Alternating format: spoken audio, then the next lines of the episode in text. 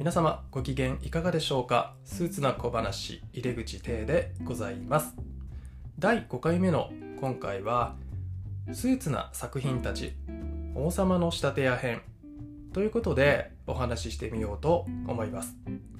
このスーツな作品たちというコーナーなんですけれどもこれは私が皆様におすすめしたいスーツにまつわる本や映画あるいはドラマなどを紹介していくというものになっております。今回は「王様の仕立て屋」という漫画を取り上げてみようと思います。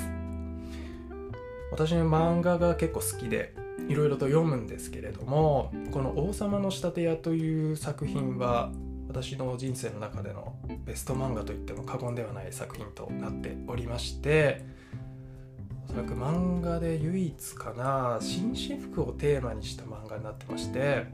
いろいろなこううんちくとか情報とかいろいろなものが詰め込まれているすごく楽しい作品になっているので今回ご紹介をしてみようと思います。是非お楽しみください。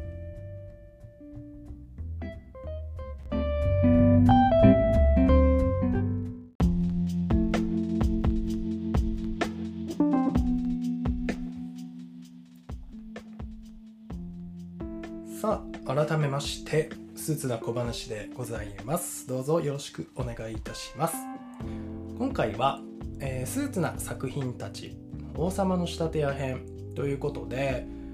この漫画「王様の仕立て屋」を取り上げてみたいと思います。はい。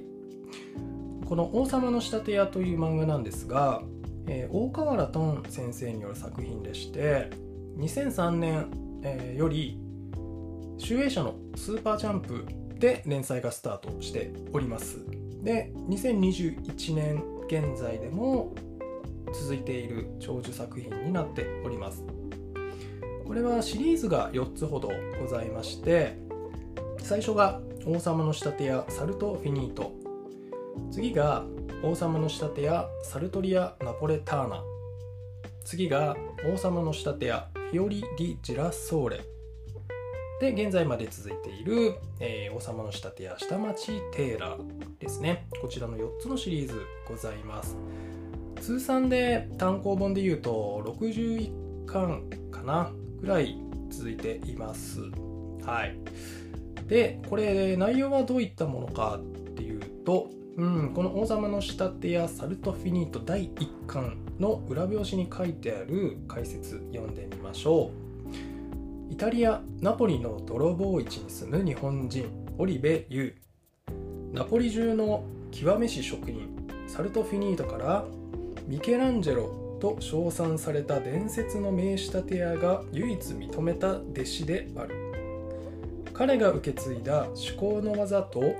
タリアの比類なき伝統が一着のスーツに蘇生した時それを身にまとった者の人生に珠玉のドラマが生まれる。と書いております。うん。舞台はイタリアのナポリですね。ここに住む、えー、日本人の仕立て屋オリベ・ユーが主人公でございます。でこのオリベ・ユーという人は、えー、ナポリ中の名職人たちからミケランジェロと称賛された伝説の仕立て屋が唯一認めた弟子であると。で、えー、彼が受け継いだその超絶技巧とそのコーディネートセンスによってですねさまざまなトラブルや問題を抱えたお客の人生を切り開いていくというテーマになっております。テーマ、うん、物語ですね。で、えー、これがですねあの私がおすすめするポイントなんですが、え、紳士服をですねメインのテーマに据えた漫画って非常に珍しいんですね。で、えー、これまあファッションってやっぱり人それぞれの感性センスねあるので、ね、絶対的な正解っていうのがないんですけれども、まあ、ただ紳士服ってある程度こう着こなしのルールだったりとかそういったものがあったりあるいは歴史ですね、えー、こういったものを知ることでですねそのセンスをどんどん磨いていくことが可能であって、うん、でそれを知るにはこの漫画はもううってつけのものになっております。はい。で、えー、私自身ですねこれにこの作品であったのがおそらく学生時代かな。うんまあ連載がスタートされた当時ぐらいに、えー、出会ってそこからもう何回も読み返している作品になってましてまあ実際にね是非読んでみていただきたいんですけどもうんこの作品のね素晴らしいところってその紳士服にまつわるうんちくとかってやっぱりたくさん詰め込まれているんですけれども非常にこう読んでいてスッと入ってきやすいというかですね。絵柄もそんなに書き込みが多くないライトな絵柄であとはキャラクターたちも非常にユニークでして、まあ、ギャグパートなんかも結構ね入ってくる作品になっているのでまあそんなに重くないっていうのは一つのポイントかなと思ってます。うん、でこの作者の大河原先生もこの、え、後書きとかでおっしゃってるんですが、まあ、本来あんまりこうファッションに頓着するタイプではない方だそうでうん、おそらく、まあ、そういったファッションにそんなにこう興味がない人でも楽しんでいただけるっていう目線からこう作品を作られているんではないかなと思っております。うん、なのでこれ男性だけじゃなくて正直女性でも全然楽しんでいただける作品漫画だと思っているのでもうこれは本当にねたくさんの人に読んでいただきたいしこれなんかね映像化とかしてほしいんですよね。うん、アニメ化とかね実写化とかね、なかなか難しいとは思うんですけどもなんかそれがいつかならないかなとは思ってます。うん、で、まあ、このうんちくとかってあのまあ正直、まあ、これから私の話していくこととか、まあ、これまでお話ししていただいたことのもう知識のですね8割方のベースはこの漫画から来ているのでまあ、この漫画読んでいただければ全然あの私レベルの知識は全然入っていくのであとはまあ着こなしの大体基本とかですね。そういったものはもう身につくのでですね、えー、ぜひスーツにちょっとでも興味のある方もっとスーツをかっこよく着たいとか、まあ、例えば女性の方でもパートナーのスーツスタイルをもっとかっこよくしてあげたいとか、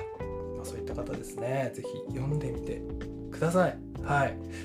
これはぜひおすすめでございます。うん。ということで、テーマについては以上でございます。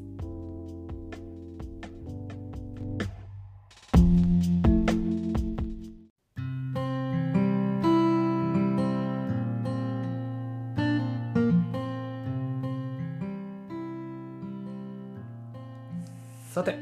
最後までお聴きくださいましてありがとうございました。まあ今回ですねなかなかまた喋る内容がとっちらかっていてこの「王様の仕立て屋」という作品の魅力皆様に伝わったかなというのは怪しいところなんですけれども、まあ、ぜひねあの興味少しでも湧いた方ぜひ読んでみてください。で今後も、まあ、こういった形でスーツの作品たちっていうところであのおすすめの本とかね映画とかドラマとかご紹介してみようと思いますのでまた是非お付き合いください。それではまた次のエピソードでお会いいたしましょう。